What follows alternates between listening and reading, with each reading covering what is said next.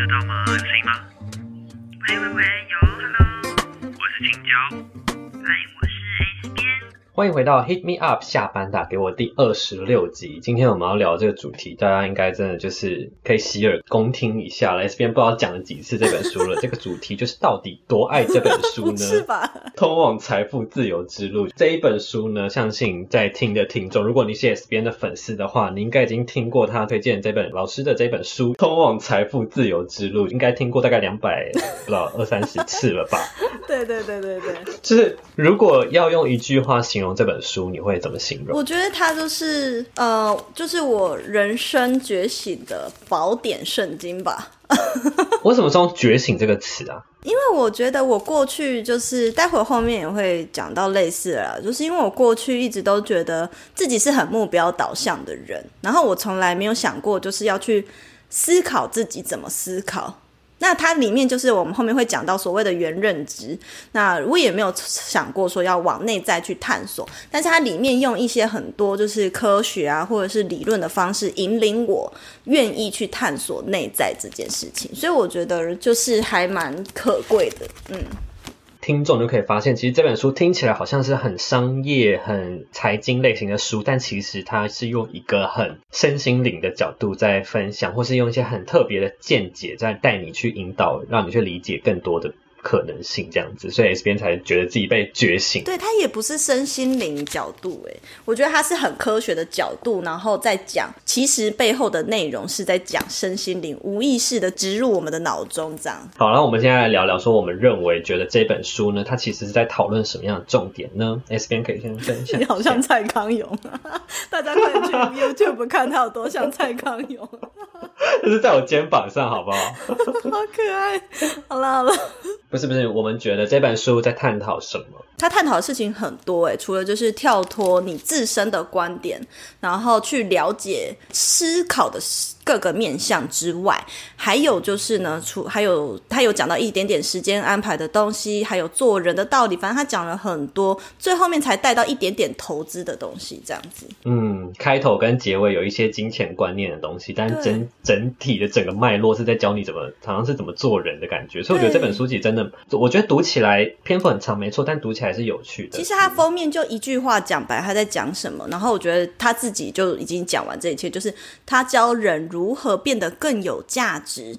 早晚有一天可以不再为了生活出售自己的时间，所以总而言之，他虽然这边写通往财富自由之路，其实但其实李笑来老师并不是要宣导说有很多钱啊，就叫做很丰盛、很有很有财富这样，而是他认为说你在拥有丰盛之前，你要先把你自己的体质还有思维调整到好。就如果你一直认为说傻傻的一直工作，然后付出你的时间，然后就是赚钱的唯一管道的话，那你就错了。然后你应该是要先调整自己的思路，然后再去思考你自己的人生要怎么规划。所以我觉得也是一本非常非常适合你想要斜杠的人，首先起手是先看这本书。这个我们接下来这一集呢，就会跟大家说为什么我们喜欢这个这本书啊？它书中有哪些很厉害的提出来的很厉害的观念？但在这之前呢，我们想要先来聊聊说。我们觉得作者强在哪里？觉得这件事情应该也蛮值得跟大家分享，就是因为 S B 他看书的习惯也是这样嘛，就是看书之前就会先研究作者。那我也是因为他推荐了这么多次这本书，所以从我后来这个角度，就是因为听了他很多很多次推荐，我才去看完这本书之后，所以你就逼不得已就去买了。哎，其实我还是你很初期的粉丝的时候，我就买了。对啊，我知道你那时候买的时候，你好像还有标记我的样子。对对对对对对对，我后来看这本书以后，我才发现，嗯。这个作者真的很厉害，他有一些很强的点，在这本书无意间透露出来，我们可以来分享一下为什么这本书这么厉害，就是作者他强在哪里这样子。觉得很厉害，是因为它就是一本可以让死脑筋的人脑洞大开。如果线上的听众你可能没有原认知，你就自己死脑筋还不知道自己死脑筋，真的真的。而且他的口气都是那种一针见血的开口。一针见血的写法问法，然后让你觉得呃，就是这个笨蛋不就在说我吗？然后你就不得不承认，然后会很想要知道接下来的脉络，那我应该怎么做？然后你就会发现他还会 step by step 的提供你很多很好的方法，除了给你思维之外，还会给你做事的方法。这本书呢，我觉得厉害是作者本身他有很强大的思辨力之外，他不管是在做人方面，或是创造财富，哎，这边不讲赚钱哦，因为钱不一定是要用的，所以我们都会讲创造财富，或者是自我管理等等各方面，他都有自己独到的一套观点，然后是那种跳脱社会制度、社会眼光，或者是世俗正确观念，step by step 这种线性思维的角度来分享给你，有什么样的方法可以让你创造更多的财富？所以我觉得还蛮除了斜杠人，就是也很适合你，就是已经现在被那种制约的人生剧本搞到快疯掉的人来看看这样。嗯，对对。那你呢？我其实，我觉得他很厉害的一点是，就像你说的，他呃厘清一些可以跳脱出你现在的社会框架的一些思考模式嘛。但其实呢，我觉得他非常搞懂了人生的一些游戏规则。哦，怎么说？就是我觉得他因为知道了游戏的真正的规则是什么，这个人生跟这个世界的运作的法则跟体制是什么，他才能从一个更高的切入点带你去跳脱这个你原本的线性思维里面。所以我就觉得说，哦，他的。他很会搞懂游戏规则，而且要玩会游戏，要玩赢游戏，你一定先要搞懂一个游戏规则。所以看这本书，你真的你要前进到人生胜利组的必备的一个入门书之一，我觉得是这样。很会推耶，真的，出版社要感谢我们哦。真 的真的。还有，我觉得还有有一点很厉害，是我们等下第一件事情就会来探讨的，比如说像是就是商业模式这件事情啊，我觉得他在这本书里面有很多很独到的名词解释。就是归纳出来的一些逻辑思维，让我觉得哇，这个人真的很厉害，他很会总结出一些东西来，然后我就觉得嗯，好，我好被说服哦。这本书真的是很厉害的地方在这边，他很会名词解释。好，那我们接下来呢，就要来聊聊这一本书，它一开头就有很精彩的章节。作者呢，他要我们去思考什么是商业模式，跟商业模式之于我们个人的关系是什么呢？你知道很多说书的影片啊，或是。文章啊，其实都只有切入这件事情，可能这件事情已经太厉害了，而且这件事情就够值得分享了，所以几乎所有在分享这这本书的人都在分享这件事情。所以呢，我们先从这件事情来分享，跟大家说他这本书到底厉害在哪里。那他就有提到说呢，作者所他说所谓的个人的商业模式呢，其实就是指说我们个人是怎么样去贩售自己的时间的。作者就分出了三种个人的商业模式的。不同的三种种类这样子，第一个种类呢是一次时间，就定一份时间只贩售一次。那第二种呢是你一份同样一份时间，你可以重复卖出去很多次。那第三种呢是把别人的时间买进来，然后再卖出去。这三种你们既然听完可能会觉得不飒飒，他们到底差在哪里？然后跟我有什么关系？但是呢，作者强调一件事情，就是他没有觉得哪一件事情哪一种。个人的商业模式就一定最好，但是呢，每一种都你有办法去优化，并且他觉得更好的方式呢，是你灵活去搭配这三种，达到一个。做出一个属于你自己的搭配的话，那是他最推荐的。好，那至于说这三种是到底是怎么一回事呢？我们请 S B N 来跟大家分享解析，或者是用一些例子来让大家了解一下，好不好？在我开始解释之前呢，必须要先提醒大家这一段一定要听清楚，因为我们今天中间口播广告呢，大家也不要跳过，就是我们会有抽奖活动，所以呢，你听清楚这里抽抽奖活动的问题，你才回答得出来，没错没错，有机会抽到这本书哦。好，所以第一种呢，刚刚青椒讲到说一。份时间只贩售一次，它其实整个在说什么贩售时间，其实就是告诉大家你的时间是有一个呃库存在嘛，有一个量在。那在这个人生的世界里面，你要赚钱，你通常大家第一步觉得是什么？就是去公司上班，然后我做一个小时多少钱，然后我做一个月多少钱。所以时薪啊、月薪啊，基本上就是你做一个事情一份时间就贩售一次，就是有点像是这样子。那至于自由工作者，或是像我，难道已经说，哎，自己创业，难道就没有一次时间贩售一次的时候吗？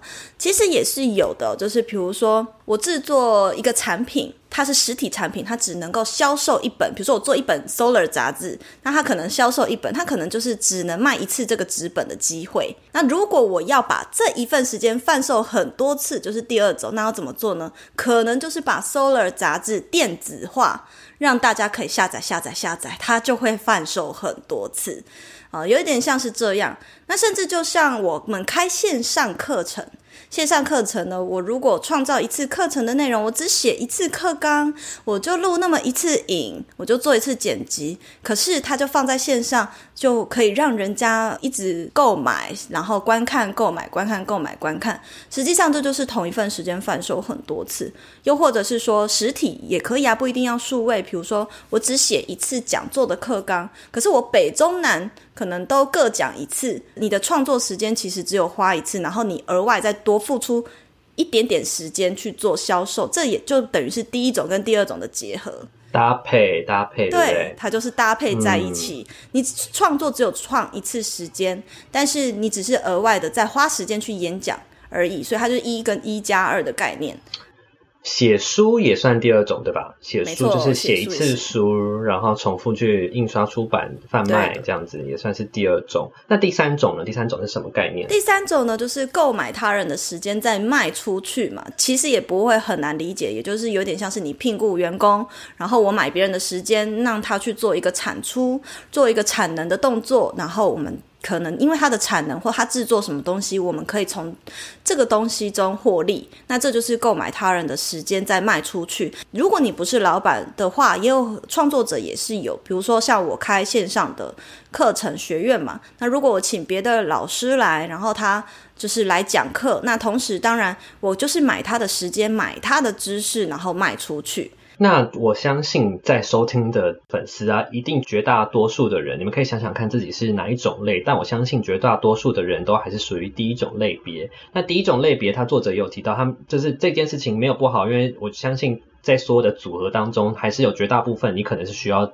搭配第一种类来呃贩售自己的时间，但是呢，作者我觉得他有提到一点，我觉得大家可以去学习的一件事情，我也想跟大家分享的是如何去优化第一种商业模式。他有提到说，就是即便你今天在可能你的心态原本是去公司替老板打工，替老板赚钱，就是把老板交代的事情做好，那但是你觉得你是为他赚钱的话，你的这个工作的时长，你就真的只是贩售一次，但你要怎么？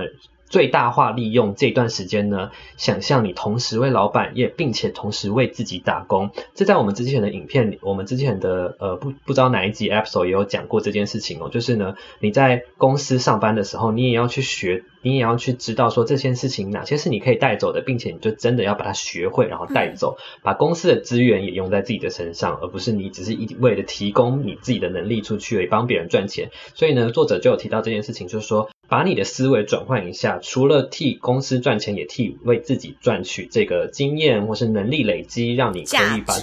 对对对，把这个时间变成两次的效用。所以我觉得这一件事情就是大家可以去学习的事情。我觉得是这个思维上面的转换会让大家成长的很快，或就是直接是 double 的成长。就是，也就是说，其实它里面讲到非常多的东西，像你刚刚说，大家认知一件事情，就是价值跟价格它是不同的。你不要什么事情都用价格来衡量。然后在我的书里面，其实有写沿用就是李笑来老师的一些概念，有去说明这一块，就是说新鲜人啊，或者是你没有什么职场经验的人，很多人都会问我说，那他要怎么谈价嘛之类的。那可是如果你本身就没有什么相关产业的经验，你是零，你是 newbie 的话，那你今天进去的话，你可能就是先不要求价格，可是你先要求可不可以在这里面获得你想要的价值，然后未来再把储存的这些价值，还有你的经验值，再转换成价格。人生的游戏就是这样一步一步 step by step 的打怪升级，这感觉对。所以你们听到这边就可以发现，这个李笑来老师他真的是非常搞很懂懂游戏欸规则，哎，真的是人生 游戏规则，把它掌握在手里。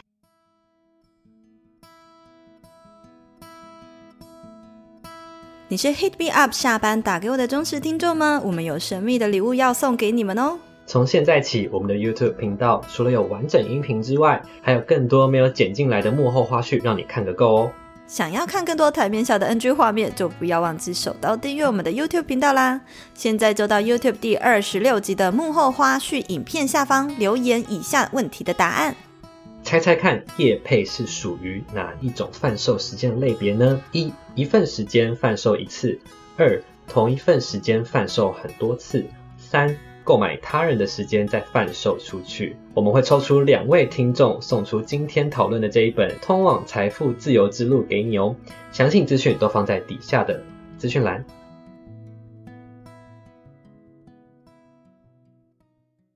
好，我们接下来聊更多这本书厉害的地方了。他说呢，作者他提到一件事情，他说你的大脑并不是你，而是属于你的一个器官。可怕的不是你不知道，而是你不知道自己不知道。那他在书中就有提到这些观念呢，就是原认知能力啦。我想问 S 边说，这个概念它是不是有点像《当下的力量》这本书他讲事情，还是说它有什么上面有什么差异呢？对，其实我觉得就是非常雷同。其实我真的觉得李笑来老师他很厉害的一点是，他可以用很科学还有很很逻辑脑的方式去描述呃身心灵书籍，例如说像《当下的力量》，他们里面所提到的这个中性心智或所谓的高我的这个状态。也就是说，你可以在冥想的当下。用一个抽离的角度，用第三个人的角度看待自己的一切。那我们常常就是在修炼那个冥想的嘛。冥想这个东西就是在训练你，不用在冥想状态，在日常生活中都可以无时无刻抽离，用第三者的角度看待自己的每一件事情。所以这个原认知能力，这个原，其实在指的就是你的，有点像元神吧，就是元就是指你的高我，那个真正的你，那个比较高意识的你，你知不知道你？不知道，你知不知道？你知道什么？这有点饶舌，但是呃，就像刚刚青椒有念到的嘛，就是可怕的不是不知道，而是你你不知道你自己不知道。对，所以当下力量里面就有讲到说，当你进入一个冥想的深层的状态的时候，就会呃很能够清楚的意识到自己的原认知能力是什么。那很多人也不是不懂装懂，而是就是他们真的不知道自己不懂。对对对对，真的没有认知到这件事情哎。嘿啊嘿啊，对啊。所以说呢，这个概念我觉得它非常就是 有一点打开我们的新的思考模式，让我们可以用一种第三，就像你讲的，用第三人称的角度，或是用更客观的方式去理解自己跟这个世界的状态。那我就接着想要来问问你说，你觉得我们开始了这个原认知能力，或是意识到有原认知能力之后呢，可以帮助我们？把哪些事情处理的好啊，或者是说这件事情对听众对我们来说到底有什么好处呢？第一个呢，我觉得就是可能大家都有听过的，叫做自觉认知。那自觉认知就是说，你到底有没有知道自己缺乏什么，然后知道自己的真的认识自己嘛？所以是自我觉知能力的提升，我觉得是非常的有帮助的。那这样子能力的提升，在自己什么样情况下可以把事情处理好？我觉得是很多隐形的面向之下，例如说情绪这件事。事情可以更稳的处理它，比如说今天有人惹恼你，比如说派大惹怒我，在我可能开口想要骂他的当下，我就抽离第三者看，哎，你开始要发脾气喽，然后对啊，你才不会嘞，你会吗？真的真的，我以前就是直接开口骂他，有没有？哎，你你刚是不是想骂脏话的那种感觉？就有一个人好像跟我这样说话，我说好好，我就沉淀下来，然后就比较。然后你另外一个人说，对啊，你怎么知道我想骂脏话？然后就开始骂了。可怕。对对对，然后反正啊，哟，总之就是你在做很多事情或做任何反应的当下，你会有一个真正就是很高维度的你在监督你做这件事情的感觉耶。我我觉得好难形容，大家要自己先看这本书，然后多多去练习冥想，或是提升身心灵角度，就可以体会到我在讲什么。然后我觉得，因为你知道自己不足，所以你就更可以时时刻刻保持一个谦虚的态度，然后用一个开放式的心态去接纳更多的意见啊、想法啊，然后学习各个领域的事情。真的是从我看了这本书之后，我的心才有比较打开，因为以前我算是一个蛮固执的人。就我觉得对就是对，错就是错。可是因为看到这个原认知能力之后，我就觉得说，哦，其实世界上其实真的有很多事情是我不明了，你应该很难想象。我以前是会觉得，诶，打坐是在干嘛？然后或者是如果你讲塔罗，我会觉得怪力乱神。但是因为接触了这本书之后，我觉得它让我知道说，其实我有很多自己根本还不懂的领域，所以我会用开放式的心态去学习。知道了自己的原认知能力之后呢，也开启了就是我大量阅读更多领域、其他领域的书。它里面有书中就是作者有讲到一件事情，就是说，当你有了原认知能力之后呢，你才更能够知道说，哦，可能在这个职场上表现得很优秀的那些人呢，他你可以理解到说他们是付出了多少的努力，然后跟他们是怎么样一路辛苦而来的，你才能够知道说你们之间的差距，并且你能够更谦卑的在这个世界上活着。他提到一件事情，我觉得很重要是，其实因为在他解释原认知能力之前。我觉得这个名词我不知道有没有被广泛定义出来，可是呃，某些职场领域或是专业领域上发光发热的人，其实他们都已经自我摸索出了原认知能力，所以在那些呃能力很高强的人身上，你反而是更谦卑的，比一般人更谦卑的，那就是因为他们这一路上他们付出多少努力，没看到我谦卑到都弯腰九十度这样子，到底是多谦卑了？对，不要谦卑了。好了好了，反正所以所以他在书中提到这一点，我就觉得非常认同。那我自己也想分享一下，这有原认知能力可以帮助我们什么事情呢？就有点呼应到，我现在想一想，有点呼应到我们之前有聊一集说，到底要会做人还是会做事？那我觉得有原认知能力的人，除了让你会做事之外，你也会更会做人。说穿了，就是让你更会做人。你认知到自己的认知只是存在你脑海中的一个思绪，并不代表别人，并不代表这个宇宙的一些真理。所以呢，你你在没有这个原认知能力之之前呢，你好像会看这个世界就是第一人称出发，你就觉得你想的东西就是对的，你就会觉得说，你你没有意识到还有其他可能性，或者其他价值，或其他呃思考模式，以自己为中心去发散去观察这个世界。那你观察到的事情，就是因为只有你这样子的视角，所以是很狭隘的。但是当你一旦有了原认知能力，你打开了这个思考模式之后呢，你可以相对客观的去观察自己与他人跟这个世界。的相互关系就有点像你说的，就是第三人称的去看自己，所以我觉得它也会让你发现你自己不是宇宙的中心，也不是过度重要的人，你就只是这一个小螺丝而已，所以你才会变得更。对你就是只能在你的岗位中把你事情做好而已，但是我们自己每一个人都没那么重要。然后我觉得是让我知道说，就是更相信这个宇宙是很非常宏观的，然后自己就是是一个很渺小的存在这种感觉。那你现在看完这本书，你觉得你已经拥有了原认知能力吗？小青椒有出来跟你说话吗？什么叫小青椒啊？这个是 这是你在开黄腔吗？我要讲的是有没有一个类似，就是第三者第三个青椒啊？我没有开黄腔，笑到抽血 啊！这个不行，这个不行，这个会黄标。好了，有没有嘛？你有没有觉得有第三个你在跟你说话？我我之前自己没有这个感觉，但我可能我姐或者我身边的人会跟我说，我在处理事情上面是相对冷静的。那我以前会，我以前就是会有在练习说去意识到自己的情绪这件事情。之前有一有一个创作者，他叫做耳朵书签，他的。Podcast 频道，他就有下过一个标题，我觉得他讲的非常好。我记得标题，但我也忘记内容在讲什么。他的标题就叫做“意识你的无意识”。我觉得这就有点像是原认知能力，对不对？如果你们听不懂什么是原认知能力，就是意识你的无意识，去感觉、去察觉你一切思考模式的背后的原因是什么？为什么你会这样子去思考？或者是包括你的情绪反应为什么会到这边？所以这一切的种种，就是会让我们更客观认识自己。那你刚刚的问题是什么？我有点忘记了。就是小青椒有没有跟你说话？哦，在在某些激动情绪的情况下，我会客观的发现我有这些情绪，有过这样的经验的。但我觉得我我自己没有很很厉害啦，这样子，因为我是很谦卑的，也是跟你一样，就是八十九度，好吧，比你再更晚一点。好好好，总之你我你刚刚有讲到说，就是因为有了原认知能力之后，让我们可以更谦卑的态度去理解这这个世界，因为我们并不是全面了解这个宇宙嘛。就我又又想要再推一次梁第一博士的《落在地球》。就前阵子我看那直播里面，其实我就有讲到一件事情，就是嗯，因为我们人的大脑就是有限的智慧，五官本来就是有限的感官，那你。在一个有限的智慧、有限的大脑里面想出来的东西，就还是是有限的。我们也不用觉得说啊，我们怎么想都是有限，所以我们会很想要搞懂这只世界上发生的所有的因果的关系，或是来龙去脉。我们每天都在挖掘真相，或是想知道背后的外或是大道理什么的。可是那些就是没有用。就算你就是很追根究底，或者是你很想要了解什么事情，最终都是你大脑想出来的产物。所以说。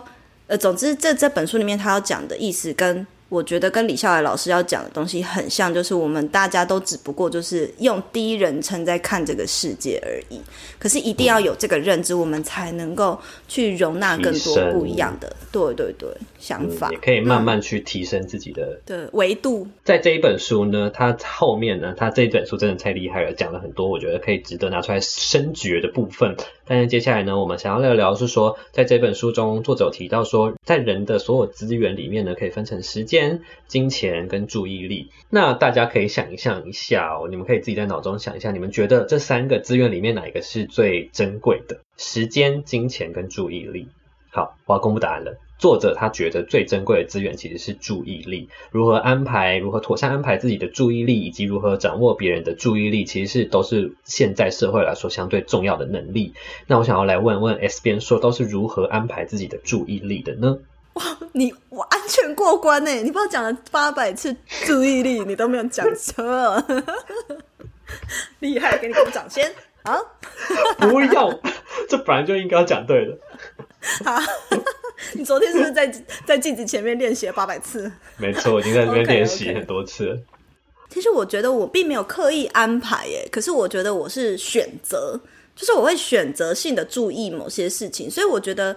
安排跟选择有点不一样嘛，安排就感觉好像是我刻意的、有条理去注意某些事情，然后还安排时间啊，或安排规划等等的感觉。选择则是我舍弃我我觉得不需要的资讯，我只注意我需要注意的资讯，或是我只注意我需要的呃了解的领域，或是对我有益的东西。我觉得最简单可以分作两种，就是我只看不会。影响我心情的，就是负面能量的东西，我都不看就对了。听你这一番论述，我突然想到，你以前好像有讲过类似的事情，就是在对呃，可能你创业之后啊，你开始会去筛选酒肉朋友啊，或是什么的朋友，也会因为会分散你的注意力。哦，我会去分，但是我觉得这比较像是分配时间呢，就是你会把。可能还是这两个概念是不是很像啊？总之就是因为你知道你现在这个阶段你最需要的资讯或是最需要的陪伴的类型是什么？原本可能百分之八十都跟酒肉朋友在一起，可是因为你现在在这个阶段，你已经有百分之八十的时间都必须要放在自己的事业或更着重在自己的生活重心，那自然而然百分之二只有百分之二十的时间的时候。去无存金吧，对对对对对。那因为时间不够了，那是时间分配的关系。我觉得跟我接下来想要讲的注意力好像不太一样。因为当你拥有了原认知能力，提升了我们刚刚讲到的中性心智之后呢，就是你不再被对啊错啊那种二元性给扯来扯去的时候，就是你站在一个高维度看自己的时候，你你已经知道说我要注意什么事情才能够对我这个人。有所提升，才是对我的灵魂是有帮助的。作者在注意力的这个章节也会提到，那资讯发达的状况下，就是大家很缺乏安全感，所以一直很怕，就是落掉什么资讯，好像我没有跟上。这一波新闻我没有跟风到，我没有跟到这一波东西，我就落伍的感觉，好像我得什么事情都掌握住。我如果没有注意到，我就输了。那可是对我而言，则是我认为就是我们可以选择性的去注意现在这个阶段的你灵魂最想要知道的事情就好。那如果说像比如说电视有很多负面新闻呐，那些会影响你身心的东西，或影响你的能量的新闻，如果这个资讯真的对你而言必须要知道的，那我觉得宇宙自然会用别的方式，不透过媒体，不透过新闻，也会让我知道。比如说，可能打疫苗的事情，我根本没在看电视，但是我都知道我要去登记，我也不知道我怎么知道的，就是你自然而然就会获取你这个灵魂需要知道的资讯，我好难解释。可能有小精灵在你耳边这样吧，该去登记喽，疫苗。有点可怕。小精灵啊！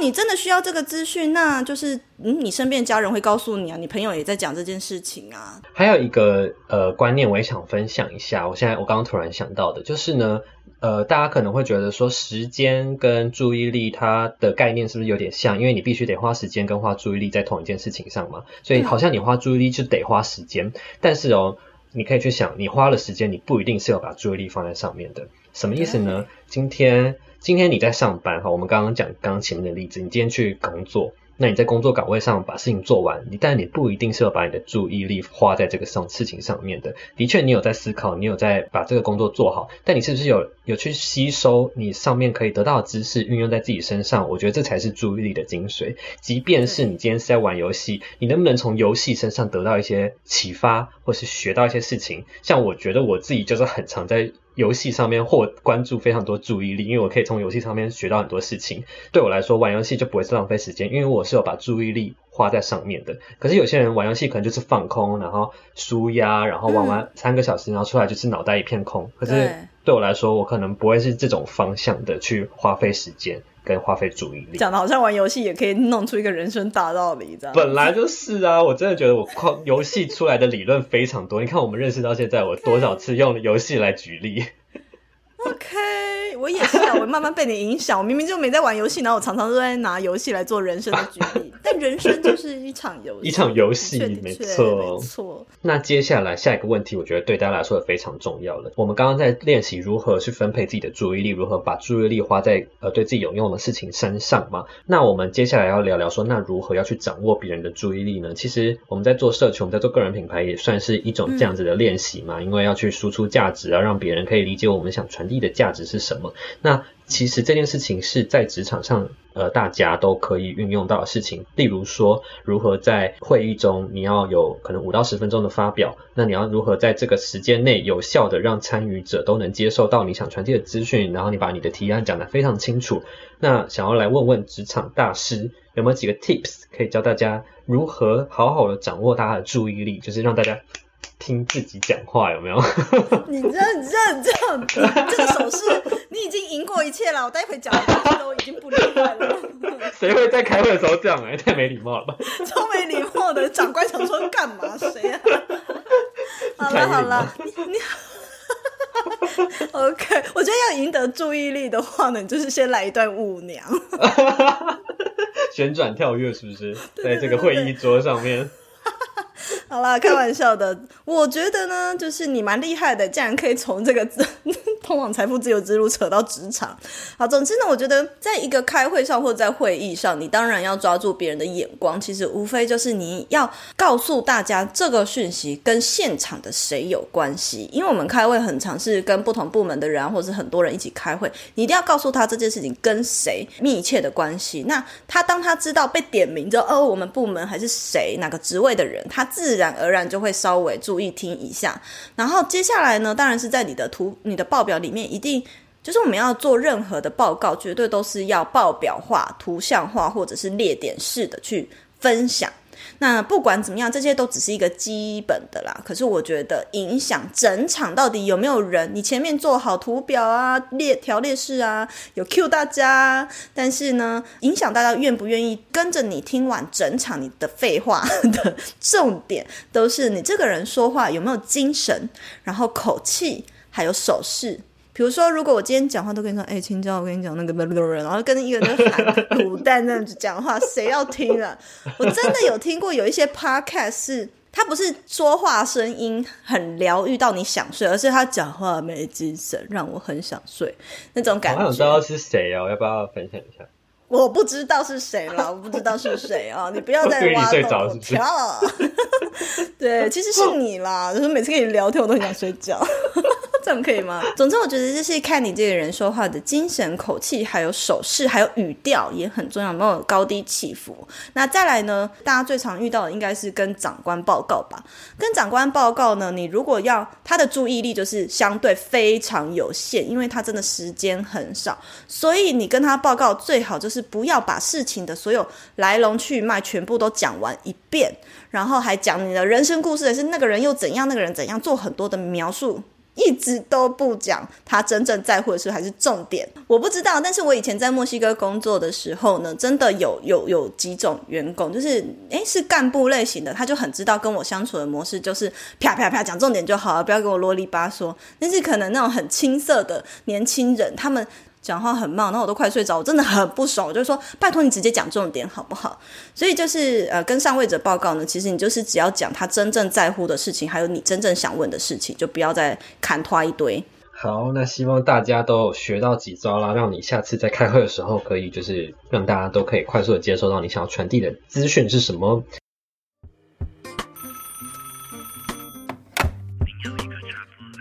接下来呢，我在我的 IG 上面问大家说，财富自由之后呢，打算做什么？大家非常热烈的回想，大家都很想要财富自由你要不要的感觉。先说自己财富自由要做什么？我就是讲过很多次啦，我就是想要去做民宿啊，民宿就老板是不是？不用不用赚钱的那种，就是你就做开心的就好那种，这样。是不是？你现在姿势是好想睡财富自由了，是不是？我还没，我还没，我还没，要再多努力。你看一下老高他说的话，我有够高傲的，呃，不是老高啦，老 K，老 K，他超欠 老揍 K 的，啦嗯，好像就跟现在生活没什么两样啊。对啊，看来有人是已经财富自由了。对啊，哎，有一个我一定要念，他的名字我不知道要不要念了，反正就是 N 开头的一位网友，一个白粉哈，嗯。我朋友了，他说他要养一个男仆男仆人服侍他，到底是什么梦想啊？他要养的不就是你吗？天哪，那我要先财富自由吧。好，那下一个呢？我想要来念念 Happy Penny，他说他想要做公益撒钱，所以呢，财富自由之后就跟在他后面，好不好？他会撒钱，去 撒在跟在后面捡这样子。那有一个粉丝跟我的原本的答案有点像，他是 Pen Shark，他说他开心的做他的手工艺。玻璃或是原木笔，或是继续开发等等。我之前在我在 IG 上面问这个问题的时候，我也是在下面小小回答说，我想要把这个世界上所有的手做的 DIY 都做过一遍，这样感觉很好玩。嗯就是在财富自由之后，Win 文吗？是文吗？。对，他是住在阿根廷的一位粉丝，然后呢，他就说他想要回台湾常住一段时间，陪阿嬷，还有日式青椒，还有 S 边，哦，又怎么这么可爱？真的，他他财富自由的梦想之后跟我们两个有目标也太小了吧？对啊，好开心、哦。我觉得大家是不是有一个错误认知啊？认为财富自由就等于很有钱。其实财富自由，我觉得还是要厘清一件事情，它并不等于很有钱，而是说它只是能满足你的生活条件。